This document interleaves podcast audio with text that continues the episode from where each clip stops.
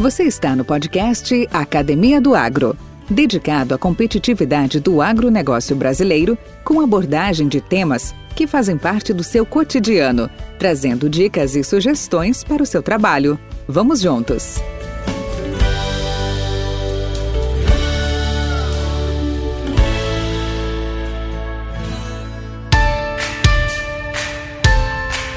Para falarmos sobre desafios técnicos, operacionais e econômicos na produção de silagem, e também conversarmos sobre oportunidades e futuro do setor de bovinocultura de leite e carne no Brasil, e por que não, o que nos reserva o futuro quanto à capacitação dos engenheiros agrônomos nestas últimas décadas, teremos o privilégio de conversarmos com o professor, doutor João Ricardo Alves Pereira.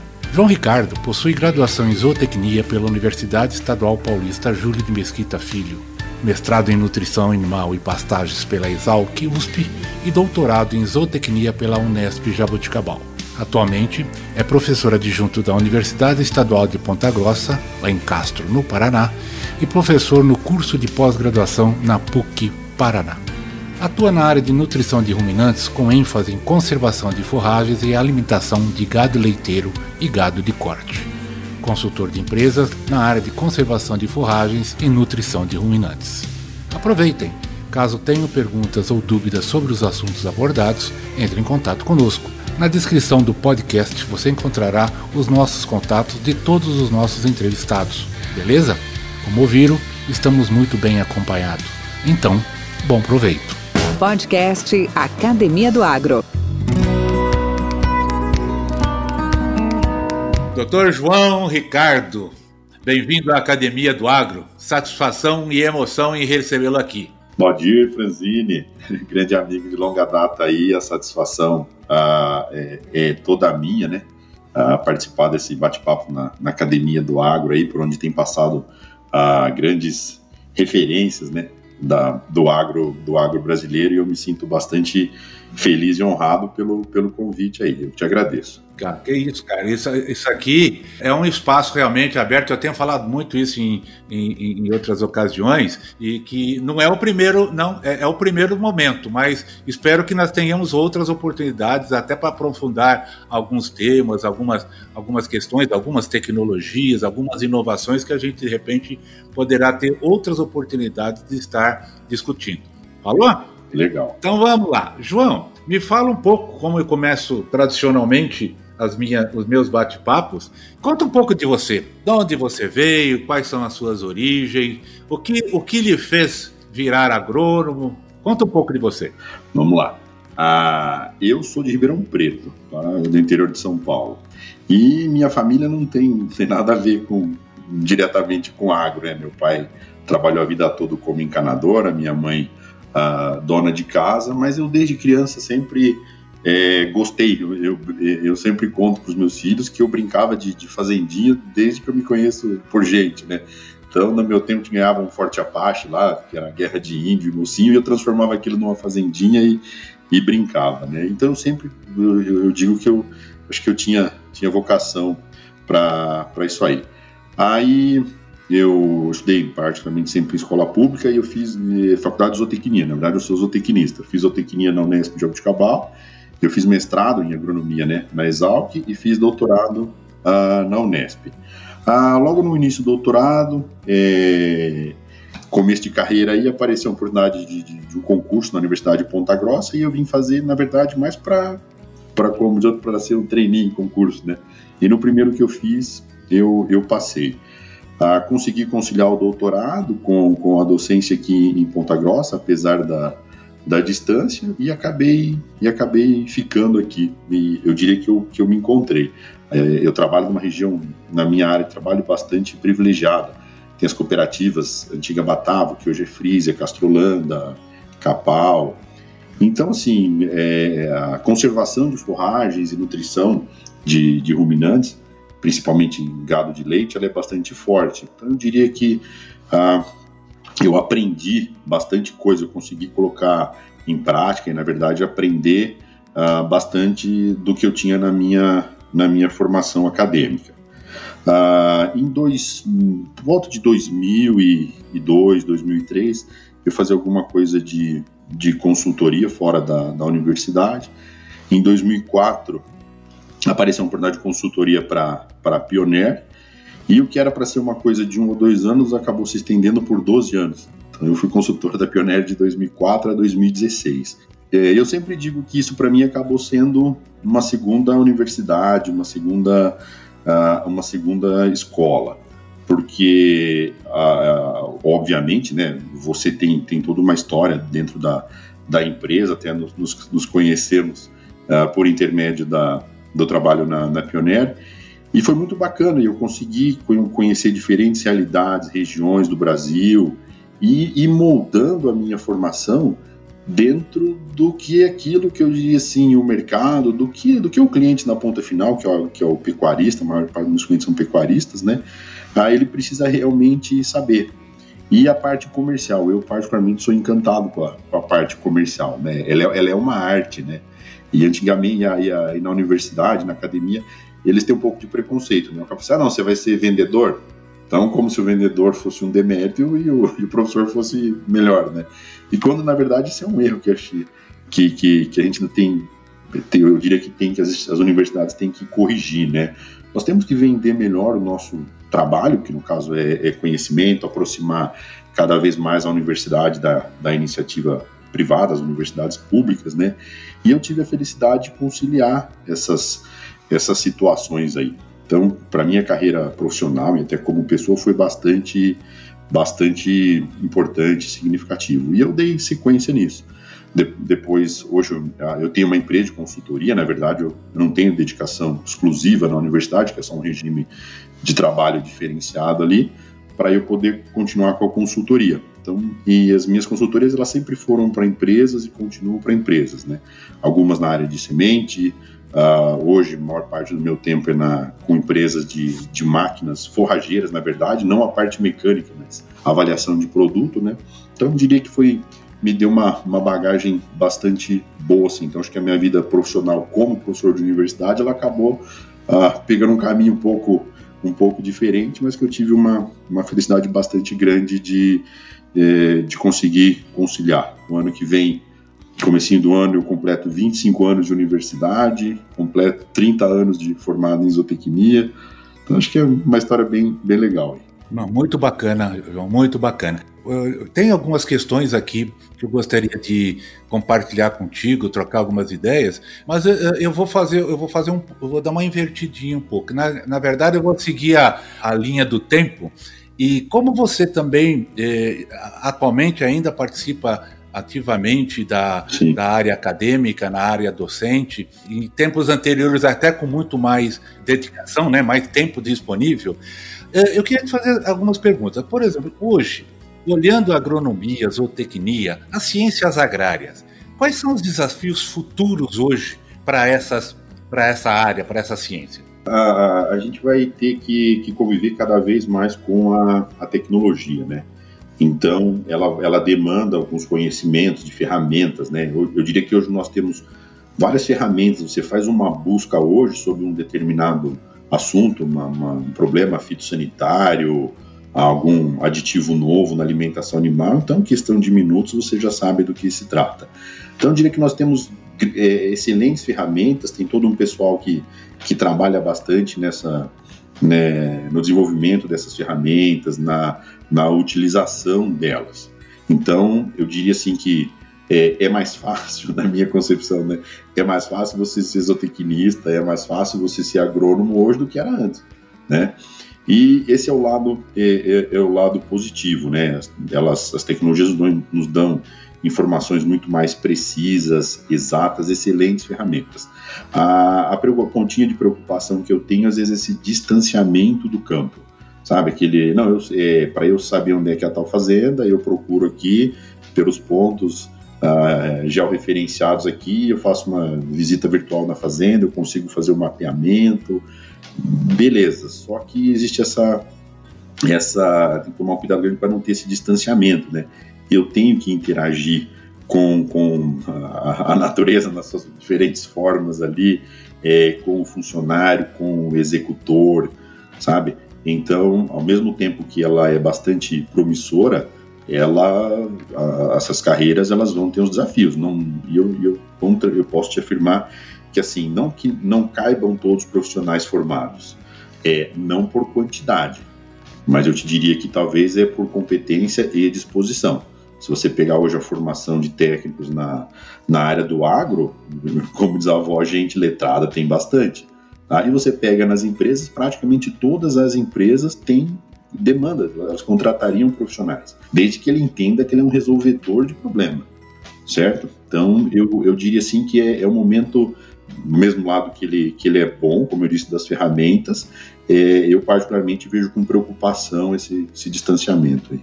É, nós estamos em tempos de conectividade, né? É. E, logicamente, muita coisa mudou na capacitação hoje dos profissionais, agrônomos, zootecnistas, veterinários, é, com certeza nessas últimas décadas, até por conta do próprio agronegócio que sofreu tem sofrido uma, transformações bastante relevantes né, é, nesses sentidos.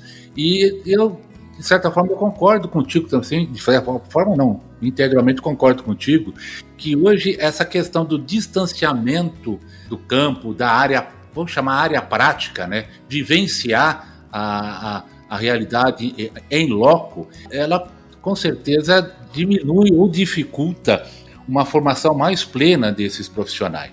E isso me traz à memória, me traz à lembrança agora, a questão, por exemplo, da disseminação, eu acho que até descontrolada hoje, das unidades de ensino pelo país, nessa forma uh, forte, né, que o próprio MEC, o Ministério da, da Educação, tem, tem promovido. Não sou contra, até acho que pela, pela conectividade tem que ter sim uma parte disso aí. Mas hoje, para ciências de campo, ciências agrárias, você, uh, ciências, uma veterinária, uma uma área zootecnista, médicos. Como é que você faz isso com um EAD ou, ou com, em relação ao ensino tradicional? Muito complicado, né? Muito, muito. É, e, e, é bastante é bastante preocupante, né? Então, assim, vamos generalizar, chamar a ferramenta. O EAD como uma ferramenta, ele é fantástico. Você consegue reunir pessoas, uh, uh, em, se conectar pessoas profissionais de diferentes regiões num tempo curto, a um custo bem menor é, ministrar cursos. Ah, é uma ferramenta excelente, né? Como, Informativa muito boa, né? né? Como diz, é, remédio veneno diferenciar a dose, né? Uhum. E esses dias eu fiquei, eu, eu, eu particularmente fiquei bastante preocupado, eu vi uma propaganda na, na, nas mídias sociais aí de um curso de agronomia à distância com 199 reais de mensalidade. Olha então, a gente que, que conhece esse mundo, é, é posso posso estar errando, né? Mas é muito pouco provável que você consiga fazer uma formação completa, porque ela tem um custo, né? Demanda áreas experimentais, há um corpo docente é, formado, com competência, que obviamente tem que ser melhor remunerado por isso, né? Laboratórios, então, né? Tudo. Toda uma infraestrutura é, para uma boa formação profissional. Então, hoje a gente vê isso com bastante, eu particularmente vejo com bastante preocupação. E acho que em parte explica aquilo que eu tinha dito, né? Você tem um número de profissionais formados grande e uma demanda da empresa em contratar bons profissionais também grande, né? Eles não estão se não estão se falando aí, não estão se encontrando aí justamente por isso. É, a pessoa tem o título, mas não tem a, a, a, formação. São duas coisas bem diferentes. É verdade, é verdade. O, o, vamos, Quero, vamos entrar, eu vou entrar na, no, da tua área, da sua área, da nossa área predileta, né, nutrição animal Sim. e silagem.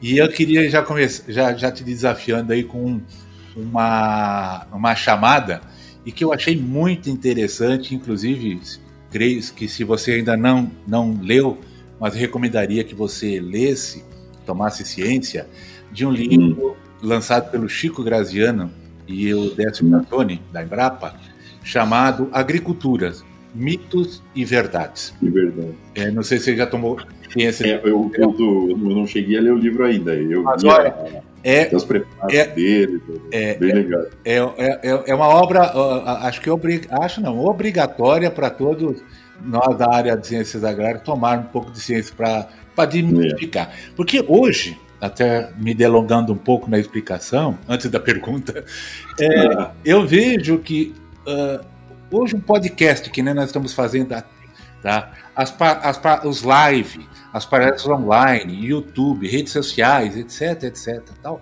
ele visa justamente levar conhecimento, informação, atualização, né, melhorias para os seus ouvintes. E a conectividade que nós falamos há pouco tem esse sentido, facilita demais isso. Sim. Uma das grandes missões que nós temos hoje com o nosso bate-papo aqui é levar, por exemplo, para a zona rural, para a área rural e também urbana, conhecimento desse nosso setor, conhecimento dessa, desses diversos segmentos que o agronegócio tem, tá? esclarecendo, desmistificando algumas coisas, tipo leite não se dá em caixinha dentro da geladeira, aquela coisa toda. Né? Então, uh, te pergunto, já entrando direto na questão, quais são os mitos na nutrição animal? Bom, ela, ela vai se dividir aí de, de, de, várias formas. Eu diria assim que hoje no Brasil, dentro desse cenário, até que, esses, que esse livro do, do, do Chico Graziano e outros artigos que ele escreve, ah, vamos pensar assim numa integração agricultura-pecuária. Ok. É, eu acho que esse, isso, essa parte tem, tem mitos e ela é mal, é, é mal explorada, vamos dizer assim. É, eu recentemente, semana passada, eu estava no Pará, tá? E na região de Taituba, região historicamente que vive do, do, da mineração de ouro, madeira, enfim, o Pará é toda uma uma, uma situação uh, bastante um desafio de, assim, bastante bastante grande. Então a, a, própria, a própria população e, e, e, fora do Brasil se tem isso de uma forma muito grande, eles enxergam a pecuária como vilão, né? Então ele acha que o cara vai lá derrubar a Amazônia para plantar boi, né? E na verdade aquilo está muito mais relacionado com uma é, exploração imobiliária ilegal, né? O cara abre uma área, vai vender madeira, vai botar fogo ali, e a gente acaba culpando é, é, o avanço da, o avanço da, da pecuária. Então eu diria assim que os mitos seriam as pessoas conhecerem, ah, nós ah, que somos técnicos da área e, e principalmente o produtor, é, eu diria trabalharmos em, em, de forma conjunta, ah, os órgãos de, de, de, pesquisa, de fomento, enfim, ah, do país também trabalharem de forma conjunta. Você pega alguns é, setores, alguns profissionais isolados dentro aí que eles jogam, eles jogam contra, né? É, então, por exemplo, essa questão bastante ah, da, da, das queimadas, né? É, eu acho assim, precisa ser colocado de uma forma ampla, não estou de forma alguma é, dizendo que se justifica, mas dentro dentro de uma, uma leitura correta. Eu, eu, eu diria até de uma forma, deve ser colocado de uma forma honesta. Então, por exemplo, o que, que são a, a, a, alguns, alguns mitos aí. Se eu deixar de comer carne de boi, eu não vou diminuir o fogo na, na Amazônia, a exploração ilegal. Se ela é ilegal, é um problema jurídico. Você está entendendo? É o fato de você não comer mais carne que vai diminuir a exploração da, da Amazônia. É uma questão, é uma questão imobiliária, tem uma questão mineral extrativista bastante bastante forte nessa, nessa, nessa história toda. Então, eu diria que essa, de uma forma mais ampla, esses são os mitos. Aí tem alguns que já são clássicos, né? Que tem hormônio no, no frango, na área dos, dos monogástricos.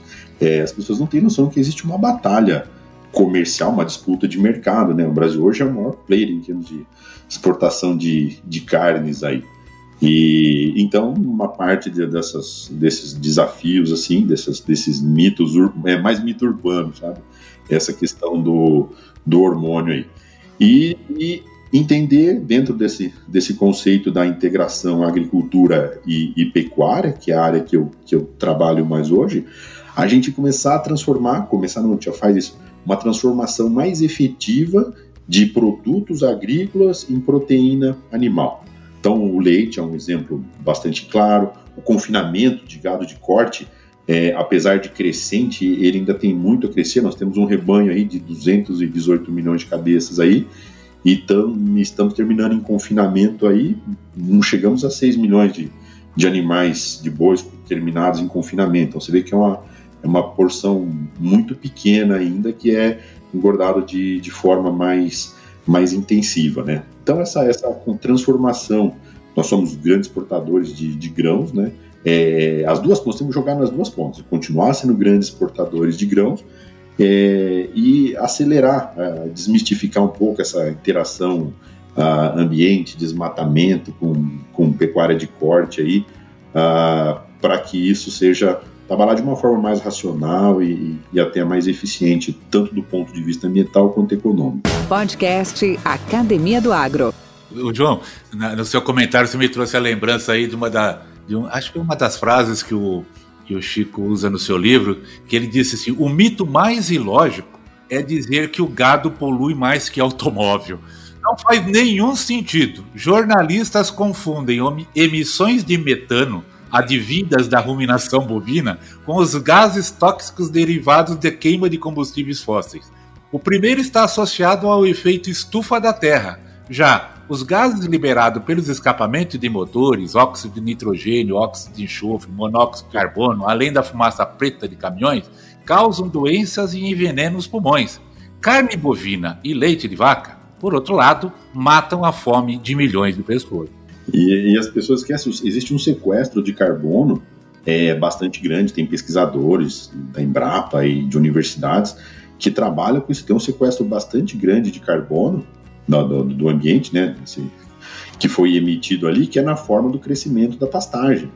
Né? Então, como o próprio nome diz, são carboidratos, né? carbonos hidratados lá, né? que são as, as, as fibras. Então, esse pasto crescendo de forma mais intensiva, ele vai captar mais carbono, o animal vai consumir, vai incentivar. Então, é mais dinâmico esse, esse processo. Né? Então, são, eles voltam nisso, são, são questões que vão ser desmistificadas de, de, forma, de forma técnica. E aí entra de novo que eu, essa interação, iniciativa privada, universidade, nós, nós temos nós temos que, que, que, que, encurtar isso aí, aproximar mais. E às vezes é um pouco preocupante que você vê que eles parece que tendem até a se separar. Isso é muito ruim. Verdade. João, é, te perguntei sobre os mitos, né, da nutrição animal. Agora uma pergunta mais, mais clássica e técnica, né? Hum. Quais são hoje as oportunidades, desafios e o futuro do setor de bovinicultura de leite e carne? Bom, a, eu diria assim, é a intensificação dos sistemas certo? Isso, isso é, é, a intensificação dos sistemas. Por que intensificação dos, dos sistemas? Nós temos uma terra mais cara, em função, eu diria assim que a soja, eu falo isso, o pessoal fica até meio apavorado, né? Eu brinco que, a pecuária deve um favor muito grande à soja, né?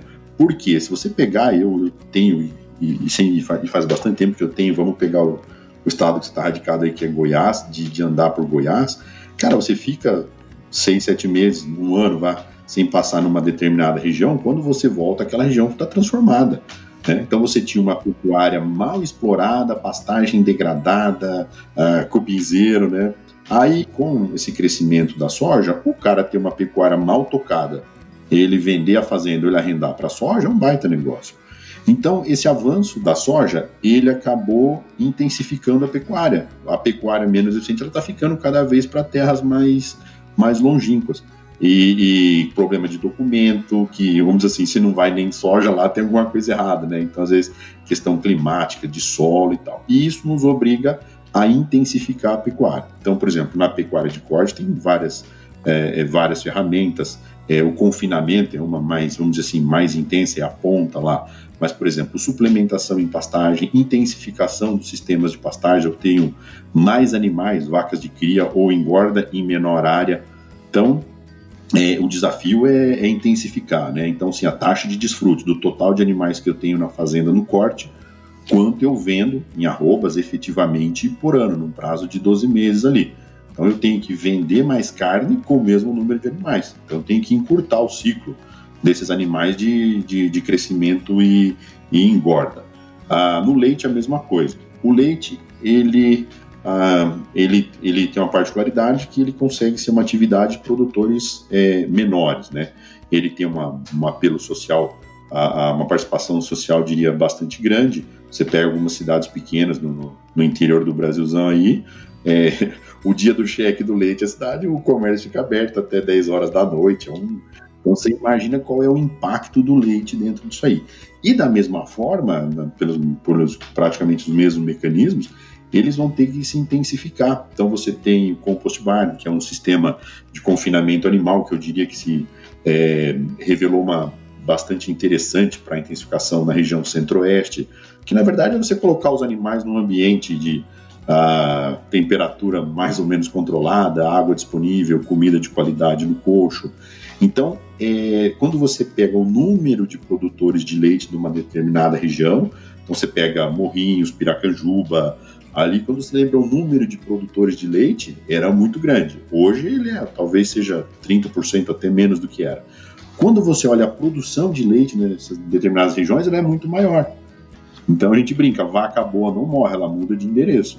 Né? Então, é, esses sistemas intensivos, eles produzem maiores quantidades, a, até para viabilizar em função principalmente da valorização da terra.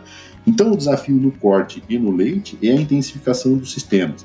Por exemplo, os principais é, insumos para a produção de carne e leite é milho e soja. O milho é 60% da, da ração concentrada praticamente de todos os animais aí, né? E se você pegar historicamente, olha que preço que está chegando uh, o milho hoje no Rio Grande do Sul, está a 65 reais uma saca de milho, aqui onde eu moro está 74. É, historicamente é um recorde, né? a gente, tanto eu quanto você que já viu milho no Mato Grosso a 10, 10 reais a saca, né? Você imagina que, que é uma mudança bastante, bastante grande, né? Então, essa, essa intensificação do sistema. Então, ele vai demandar uma reprodução, ferramentas de reprodução mais intensivas, ele demanda uma ambiência, então, por exemplo, ventilador para vaca, molhar o confinamento de gado de porte, ter sombra para esses animais, tá? Então, são tecnologias assim, eu diria básica, sabe? É, é, é, é básico, né? Ah, então, você pega, é, é, não tem como é, eu sempre digo, nós não vamos ter insumos mais baratos. Então, por exemplo, o preço do adubo, adubo ele é uma commodity. O preço do milho é uma commodity, tá? Então, o sorgo, o sorgo está atrelado ao preço do milho, né? Ele é um eventual substituto. Então, assim, eu não vou achar nada mais barato do que, do que esses insumos. Agora, eu posso é usar meus insumos de forma mais eficiente. Se eu vou ter uma comida de qualidade, eu não posso ter um animal geneticamente inferior.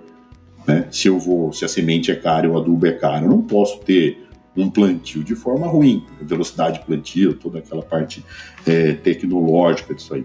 Então, assim, e, o, e, a intensificação do sistema, ele vem, eu digo assim, é, eu não, não tem como eu falar que eu vou, depois eu penso, né? Se você demorar para pensar, você faz as contas, tocar uma pecuária ah, transformar uma fazenda mal tocada de pecuária em agricultura, ela passa a ser mais in, interessante, né?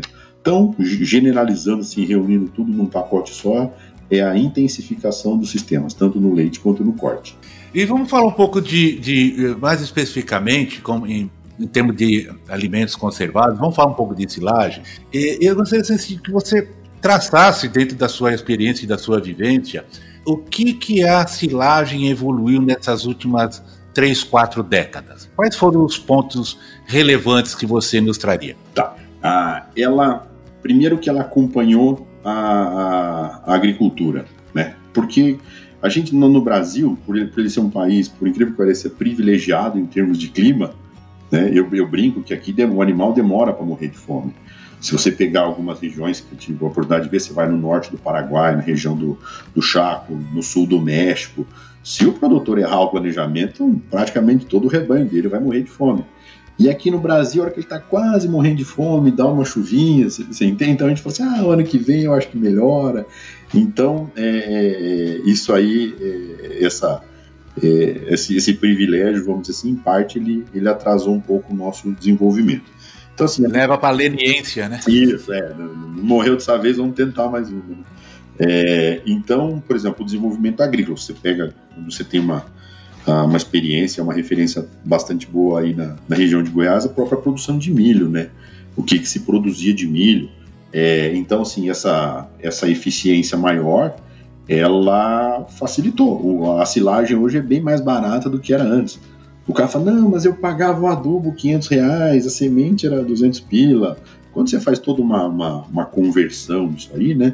a produtividade aumentou, então o teu custo por saca, por, por tonelada de silagem, no caso aí, ele é menor do que, do que era antes, eu consigo produzir maiores. Então, a, a, a, esse desenvolvimento da agricultura, a silagem aproveitou, né? essa necessidade de comida. Então, o que, é a silagem, para quem não está tão familiarizado assim, o, o, o, conceito? É eu conservar, eu conservar comida. Então, por exemplo, nós temos na região do Cerrado, aqui no sul não é diferente, nós temos algumas estações, alguns períodos do ano que são críticos, aonde a minha produção de, de comida natural, vamos chamar assim, das minhas pastagens, ela não vai ser suficiente para a demanda do meu rebanho. Então, eu tenho que guardar comida. Então, isso é uma, uma obrigação dentro do, do, do, sistema. Então, eu produzir num período melhor e, e guardar é, é, uma obrigação, tanto no leite e já, e já, chegou no corte. Isso aí, hoje a gente acompanha fazendas que eles guardam forragem para suplementar o gado de corte. Ele faz uma suplementação em, em pastagem, o próprio confinamento é, é uma, uma ferramenta para isso aí. Então, na parte das silagens, a parte agrícola, tecnologia de sementes, os transgênicos deram uma, diria assim, uma, uh, um, um, impulso bastante grande nisso aí.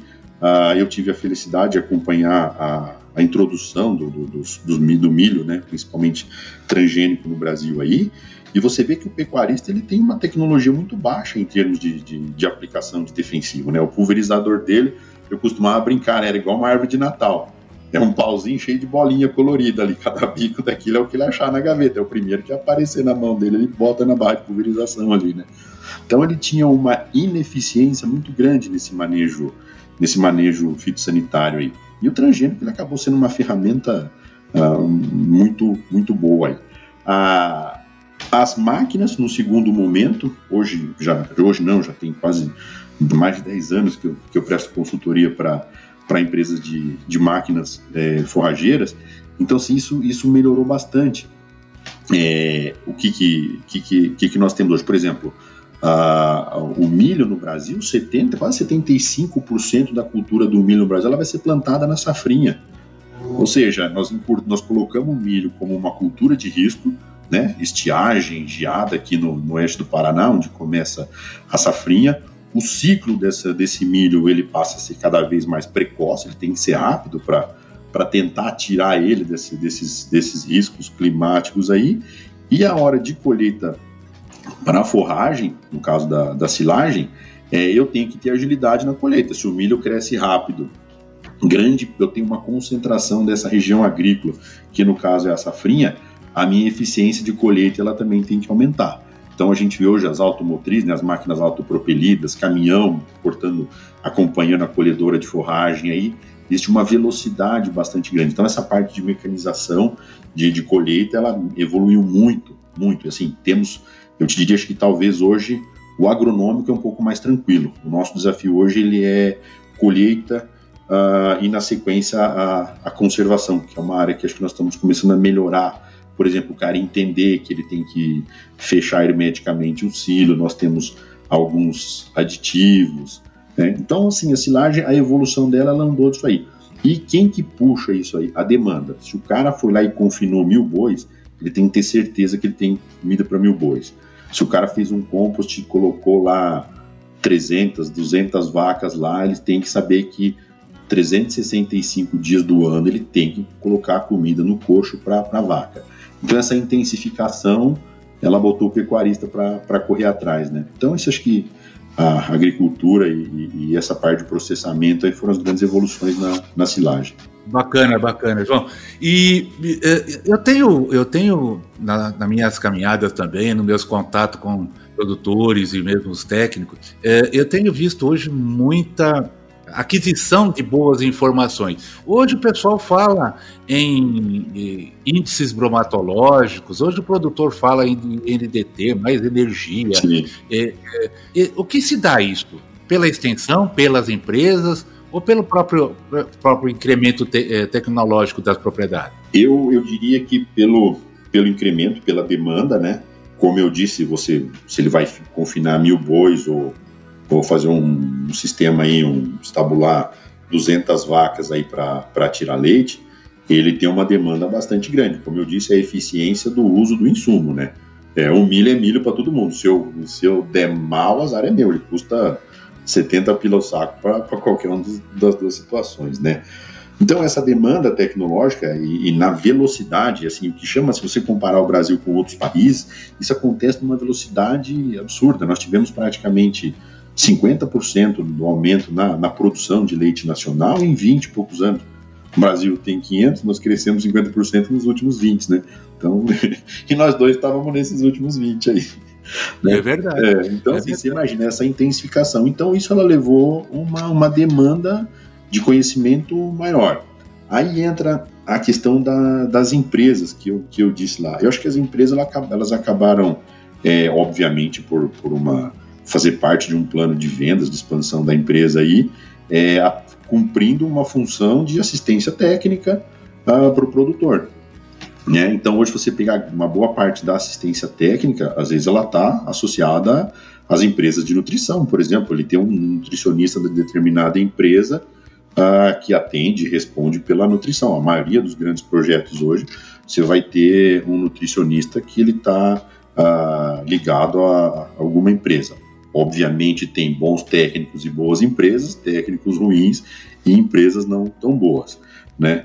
Uh, então essa essa divulgar essa, esse conhecimento técnico assim de forma mais mais ampla e mais acessível, né? Ele, ele acontece numa velocidade maior também em função das ferramentas, né? Hoje ele tem um, um aplicativo que ele que ele recebe qual vai ser a, a dieta dos animais deles, a, a assistência técnica, eu diria assim, é, pública, né? Ela, é, ela sofre algumas interferências, é, eu diria assim, acho que muito triste até, na verdade, sabe? Porque às vezes ela vem com uma certa carga ideológica ali, né? É, acho que nós dois vamos relembrar, relembrar os tempos não tão distantes assim. Nós estamos falando de coisa de o transgênico que teve uns 15, é, é, é, mais, por aí, 20 anos, né? Então, cara, a gente fazia dia de campo aí em Goiás e o, e o técnico da, da, da, da, assistência técnica pública, né? A gente comendo pamonha, eu, meu Deus, eu sou fã de pamonha, né? A hora que a mulher falou assim, não, é desse milho aqui, da pioneiro transgênico, o cara saiu cuspindo a pamonha lá, como se fosse. Então, assim, isso, isso nada mais é do que desinformação, não é nenhuma convicção pessoal, por exemplo. Eu posso não, você pode não gostar de pamonha, né? Se é que existe uma pessoa dessa na Terra, né? tá? É Mas assim, cara, uh, então assim, por quê? Porque isso vem com uma certa carga ideológica, isso é muito ruim. Aí troca o chefe, troca o governo, eles mudam o plano para totalmente. Não, agora nós, não, nós temos que desenvolver um milho uh, que não seja transgênico, mistura a cinza de fogão com sal branco para substituir o sal mineral cara, isso vai levar anos de atraso, sabe? Assim, porque é, construir o mal feito, depois tem que desconstruir o mal feito e começar a construir o bem feito de novo, né? Então, é, é, eu diria que aí também acho que as universidades da qual eu faço parte, e sou, sou muito grato a isso há, há praticamente 25 anos, tem que mudar o nosso perfil, né? Nós temos que botar a nossa molecada lá no campo para dar uma assistência técnica de, de, de, de qualidade, né? E às vezes, ah, não, olha, a, a pós-graduação é um caminho, mas eu diria que é uma, é uma opção. Né? Se às vezes o cara ele se aprofunda muito na, nessa questão da especialização, obviamente ele vai direcionando a uma área mais restrita, e depois para esse cara voltar no campo lá e colocar isso no campo, ele fica meio desconectado, né? Ele é especialista muito profundo numa área que faz parte de um segmento bastante, é, bastante, bastante grande aí. Então, acho que a nossa assistência técnica ela tem é, ela caminha, como eu disse, numa velocidade bastante grande aí, associada à iniciativa privada, e na questão da pública ela precisa se adequar. Podcast Academia do Agro. Bom, é uma curiosidade minha. É, atualmente, é, a, a, gente sempre tem, assim, a gente informalmente, né, de uma maneira pessoal, a gente estabelece alguns, algumas referências, né, tipo assim, alguns templos, alguns pontos superiores por exemplo, uh, poxa, a Argentina, em termos de corte de carne de, de alta qualidade, sempre foi uma boa referência. Sim. Né? A Uruguai. Uh, isso acontece na carne, isso acontece no leite.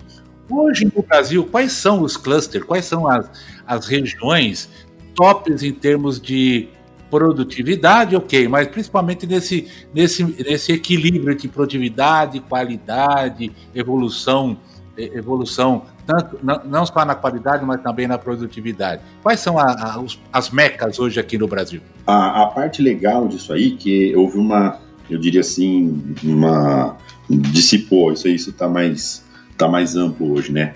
Quando eu, quando eu vim na região que eu moro hoje aqui no, no Paraná, na região da migração dos holandeses, uh, enfim, era a referência no leite no Brasil, né? Sem dúvida. É, então, assim, em termos de, de, de produtividade, uh, uma pessoa que tinha 40 quilos de média por vaca era o cara, né? Favorecido por clima, tem toda uma questão cultural de, de produção, né? Uh, no leite. Ah, na carne era o sul do Brasil, principalmente o Rio Grande do Sul. Você tinha raças, tem, ainda tem, predomina lá raças europeias. São animais que tiveram uma seleção para produção de carne muito mais intensas e, e, e, mais antigas do que, do que as nossas hoje. Então você tinha esses pontos de referência: leite no Paraná, carne de qualidade no, no sul do Brasil e de São Paulo para cima a gente tirava leite de zebu e comia zebu, né? Esse era, era, era um geralzão daí não. E hoje, cara, assim, é muito legal que você tem esses pontos assim de tecnologia, eu diria, é, iguais. Você consegue hoje comer carne de, de, de qualidade.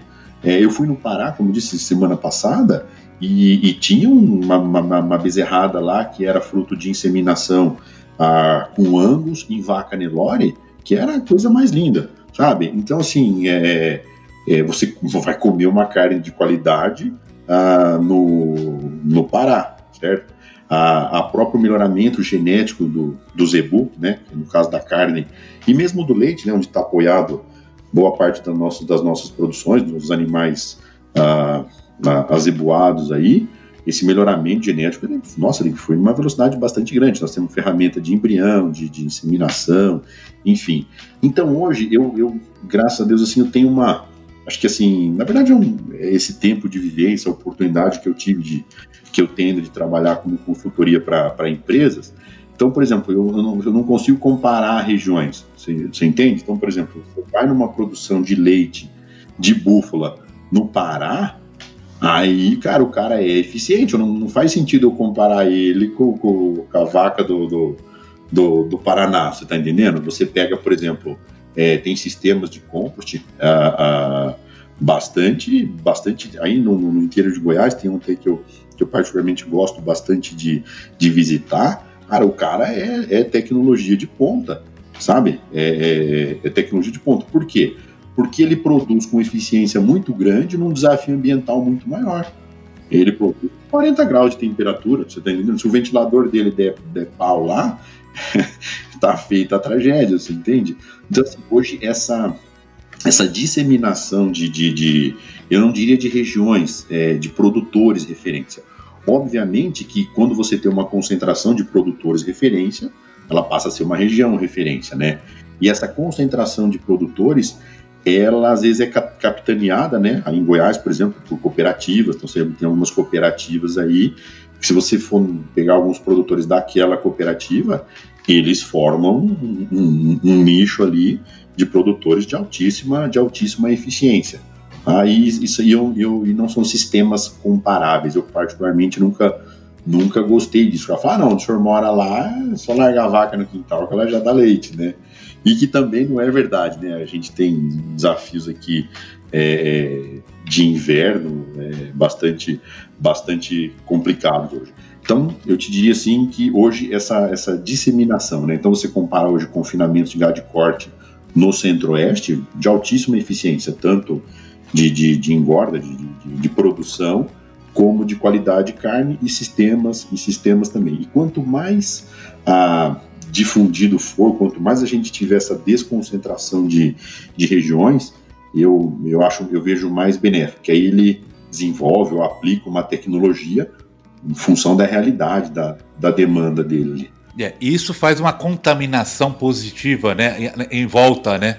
Porque você tem núcleos de referências próximas. Isso aí sempre vai a, a tendência é você disseminar mais, né, positivamente. Se você lembrar, o pessoal fazia excursão, né? saía lá dos. Puta, atravessava o Brasil para ele vir aqui no Paraná ver vaca de leite. Eu falo que é igual o cara que ia na. Pra conhecer um freestyle, né? Isso, é, olha, mas, mas você acredita que eu vi? Aí eu brincava com os produtores, né? Nas regiões que eu vou, né? Aí o cara fala assim, aí o cara sai de lá, a vaquinha dele dá, dá 20 litros. Ele vem aqui, compra uma de 40 e leva para lá. Ela falou, é, ele comprou o dobro da fome, a dele dava 20 e passava fome. Aí ele levou uma de 40 ele comprou o dobro da fome, que agora a dele dava 20 e passava fome, não é a, a magia da vaca que vai, né? Trocar a vaca de endereço e você tem sucessos, tem casos de insucessos muito grandes. Nossa, a gente via cada. No leite isso era muito forte. É, você vai em algumas regiões, em Goiás, Minas, próprio norte de São Paulo ali, do pessoal vir comprar animal aqui em Castro. Cara, é um lugar que não tem carrapato, temperatura média anual é 20 e poucos graus. Você tá entendendo? E colocar num areião que parece que tem um sol para cada vaca ali, é, viver da braquiara e, e carrapato até as crianças têm, né? Então é, é, é, bastante complicado. Então hoje o cara fala assim: ah, qual que é um produtor referência? Eu falo, o senhor quer andar 100, 150, 200 quilômetros. Lá o lugar que eu tiver, que lado você quer andar, né? E ele vai ver muito mais eficiente vizinho dele. Ô, ô, João, rapidamente você contou a situação da pamonha, e aí me veio aqui uma pergunta que eu queria te fazer. É um caos, você vai ter que contar um caos para nós agora.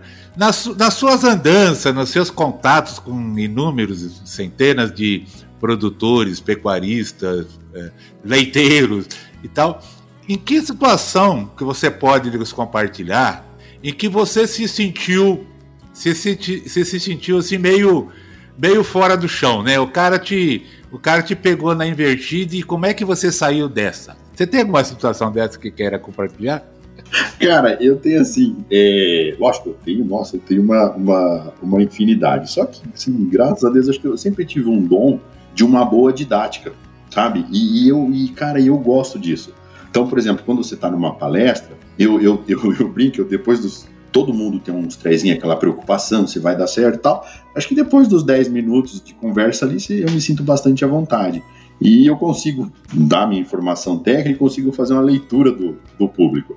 Aí você começa a ver se alguém está fazendo careta, então você sabe se o teu assunto, se você está cativando, né, está catequizando. Está agradando ou não. Se você está catequizando os índios ou não, né, eles vão te flechar no final da, do negócio. Eu tenho várias, várias histórias, né, e uma, para ficar bem pertinho de você aí, eu estava em Goiás fazer uma, um bate-papo ali, e aí eu expliquei de silagem, né, cara, puta, expliquei tal, tal, tal. E tinha um senhor assim que cada vez que eu falava, ele chacoalhava a cabeça no sentido negativo. Sabe assim, falei, puta, mas o que, que, será que eu tô, né?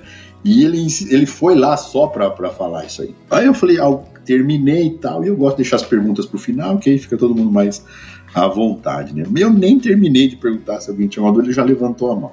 Ele falou, ó, vou falar uma coisa pro senhor. Falei, lá, cheguei, eu achei o meu aqui, né? Hoje só faz silagem quem é bobo que é trouxa. Eu falei, minha sal. Eu falei, porque hoje, ó, o senhor pega, por exemplo, tem o resíduo da, da soja. Então, a, a colhedora de soja tá lá, o senhor desaciona o espalhador, pendura um bag atrás da máquina lá e pega toda aquela palhada da soja, guarda no bag e dá para os boi. Aí ele falou assim: não precisa fazer silagem. E é muito melhor. Eu falei: puta merda. Eu falei: mas olha, Onde eu achei? Como o próprio nome diz, né? O professor está dizendo que é palhada, né? É, é, que não tem como ela ser. Por outra, parte da palha, a parte fibrosa da, da planta e um pouquinho de proteína que tem, a disponibilidade, a digestibilidade para o animal é, é muito baixa. Eu falei ele, a parte boa é a, é a soja, né? Na pior das hipóteses, a bandinha da soja. O senhor não conhece a realidade nossa aqui. A nossa palhada tem muita bandinha de soja. Aí eu falei, o senhor não conhece ninguém para regular a colhedora? Soja, sei lá, eu acho que tava 60 pilas saco de soja, o senhor não conhece ninguém para ajudar. Eu, eu, a única maneira que eu posso ajudar o senhor, eu falei, eu conheço algumas revendas de máquina, é mandar pedir alguém para ir regular a, a, a, a, máquina do senhor, né? Então tem, tem essa, esses são, são as, as situações, né? As situações que a gente passa. E, e, tem uma outra rapidinha aí em Goiás também, tem um produtor que ele produz uns queijos finos aí na, na Corumbataí, um, um, um suíço lá. E, e nas minhas andanças eu passando por lá, e o cara tava bravo, bravo, porque é, ele queria uma máquina forrageira para fazer fibra para as vacas dele, e ele achava que, porque o teor de gordura no leite, né, a, a, e, e, proteína, a, ele muda em função da, da, dieta, né? Então, uma dieta com menos grãos e mais forragem, ela tende a aumentar o teor de gordura do, do leite, que são as matérias-primas para ele fazer manteiga, e no caso da proteína, para ele, fazer o, ele fazer o queijo, né? Cara, que nós chegamos lá, o cara já mandou voltar da porteira, né? Eu falei assim: não, pode ir embora. Vocês já vieram com essas máquinas aqui, diz que trouxe. Eu quero ver, ó, minha, a gordura do leite não tem quem conserte. E ele queria comprar uma forrageira sem as facas, você imagine. Era surreal aquilo, né? Como é que ele ia cortar a forragem sem faca, né? Aí ele xingou a gente, mas xingou tudo quanto é nome. Eu fiquei quieto, fiquei comendo os cajuzinhos na beira da estrada ali. A hora que ele se acalmou, foi, foi pô, vamos entrar. Falei, vamos lá. Ele mostrou a dieta das vacas, tal, tal, tal, tal. Aí, e só fibra, cara. As vacas perdendo peso, que as vacas já estavam comendo palha, pau, né? Que ele só queria fibra e a gordura não melhorava, né? Aí ele foi lá e pegou um, saquinho assim, cheio de, de dos extratos, né? É uma maquininha que lê na, na, na propriedade é, portátil ali para ele ler proteína e gordura. E ele enfiava a mão no saquinho e falava assim, ó, tá vendo, ó, faz um mês, dois meses, teor de gordura, dois e meio, dois e seis, dois e meio, dois e seis. Eu falei assim, ah, então, se vocês não fizerem uma máquina para fibra ficar maior, isso aqui não muda. E eu tinha vaca de leite aqui, eu já olhei no meu celular e falei, olha, das minhas vacas que, que não são, não tem esse propósito, né, eu falei, minha gordura tá três e tanto, né? E ele xingando, xingando, e, e, cada vez que ele enfiava a mão no saquinho, parece esses canhotinhos do cartão de crédito, sabe? E gordura 2,5, 2,6.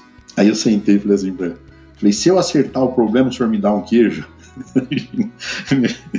Aí o cara até sentou, ele, ele se acalmou, falou assim, se, se eu acertar o problema, o senhor me dá um queijo? Aí ele ficou meio pensativo assim, né?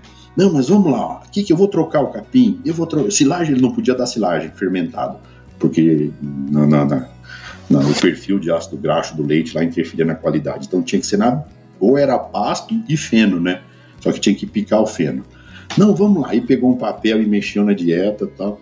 Eu falei assim: se eu acertar, o senhor me dá um queijo. Aí o que, que é o problema? Eu falei: o aparelhinho de gordura do senhor está estragado.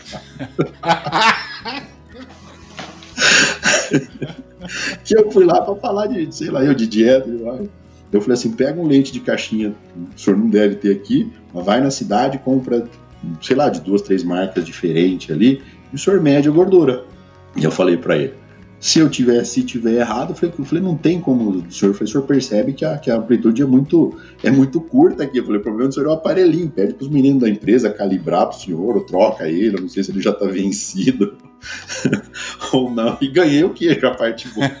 A parte boa é que eu ganhei o queijo. Eles arrumaram leite de caixinha e medi, dava, eu falei, viu? Então, cara, aí eu tenho, tem, tem eles histórias que é as mais gratificantes desse nessa história todas são aquelas assim de você andar numa região e assim, puta, são muitas pessoas. Hoje, assim, que eu contabilizei assim, em evento, eu tenho quase 800 palestras já em, nos meus 20 e tantos anos de carreira aí, né? E, e, você acaba esquecendo, né? Infelizmente, você não, você não associa as pessoas, né? E é, e é gratificante quando você volta em algum lugar, o cara fala assim, nossa, eu assisti uma palestra sua, geralmente é silagem, né? Ou é processamento, ou era ou era associada a, a, semente de milho, e o senhor falou tal coisa e eu fiz aquilo. Puta, cara, 10 anos depois, sim, que a gente vai ficando mais velho, essa, essa distância vai, vai aumentando, né? Então essa, essa é a, a, a parte gratificante, assim. Sem dúvida, o reconhecimento, é, né? A lembrança. Ah, é, é, gostoso, é gostoso. É, e assim, o, o, pequeno produtor, ele tem muito isso, né? Porque se o cara é muito grande, você lembra da cara do cara, uh, porque você gastou mais tempo na propriedade dele, você fez uma visita uh, específica para esse para esse produtor. E às vezes os pequenos, né, às vezes é uma comunidade, é uma cooperativa, reúne, sei lá, às vezes quase 500 pessoas, você não consegue memorizar cada um, né? Tem alguns que eu, que eu fiz amizade até hoje, a gente se relaciona. Então acho que essas, essa, essa parte boa das histórias, acho que são, são esse reconhecimento aí. Que bom. Obrigado, uh, João, por compartilhar a, essa, esses causos, né? Mas principalmente essa sua visão, essas informações bastante bastante esclarecedoras aí de, na questão da nutrição animal, na questão da silagem, uh, mesmo na questão aí da, da evolução hoje, né, técnica do nossos, na formação dos nossos dos novos profissionais, dos novos colegas. E reitero aqui o convite de tê-lo novamente aqui na, na nossa arena, na Academia do Agro, até para a gente se aprofundar em um tema mais específico, aí, dentro da nutrição, da, da, da parte de forrageira, da alimentação conservada. E deixo para ti a última mensagem. Bom, eu, eu só tenho a agradecer, Valdir, pela, pelo convite, né? Pega. Ah, está fazendo um trabalho bastante legal aí, eu, eu acompanho quem são os profissionais que, que, que me antecederam no, no bate-papo aí. E, e obviamente, para mim é uma, é uma honra, um prazer da, da, de, de nós termos uma, uma conversa técnica, a gente convivemos bastante tempo de, de trabalho junto aí, eu só tenho a agradecer a oportunidade, parabenizo até pela, pela iniciativa que você acabou criando um nicho, eu diria acho que até um pouco diferente, né? Você ouve pessoas assim que tem uma experiência de ah, experiência pé no chão, né? De, de a cara que viveu a história do agro aí, mas de uma forma técnica, né? Ele ele ele somou no desenvolvimento desse agro aí, né? Ah, então assim você pega a puta da área comercial, né? Do tempo que pro cara ir para uma revenda para outra era uma viagem, né? Dos, dos caras que defenderam o milho safrinha lá atrás, quando o cara falava que o mercado de milho safrinha crescer, quase que o cara era linchado, né? Então fica legal, você, você montou um espaço aí onde a gente consegue ouvir essas pessoas aí. Eu vou estar sempre à, tua disposição aí para a gente, de repente, assuntos mais, mais aprofundados, né, dentro, dentro do, do passa assim uma hora que a gente nem percebe, daria para conversar uma, uma tarde toda aí. Mas eu estou sempre à disposição e, e te agradeço aí. Então valeu, João. Obrigado e até mais. Valeu, Valdir. Obrigadão. Um abraço. Com temas expressivos e dinâmicos, esse intercâmbio semanal visa oferecer um melhor desenvolvimento em suas habilidades profissionais e nas atividades e práticas do seu cotidiano. Somos da Academia do Agro, o podcast para todos aqueles apaixonados pelo agronegócio. Te aguardamos no próximo episódio. Até lá!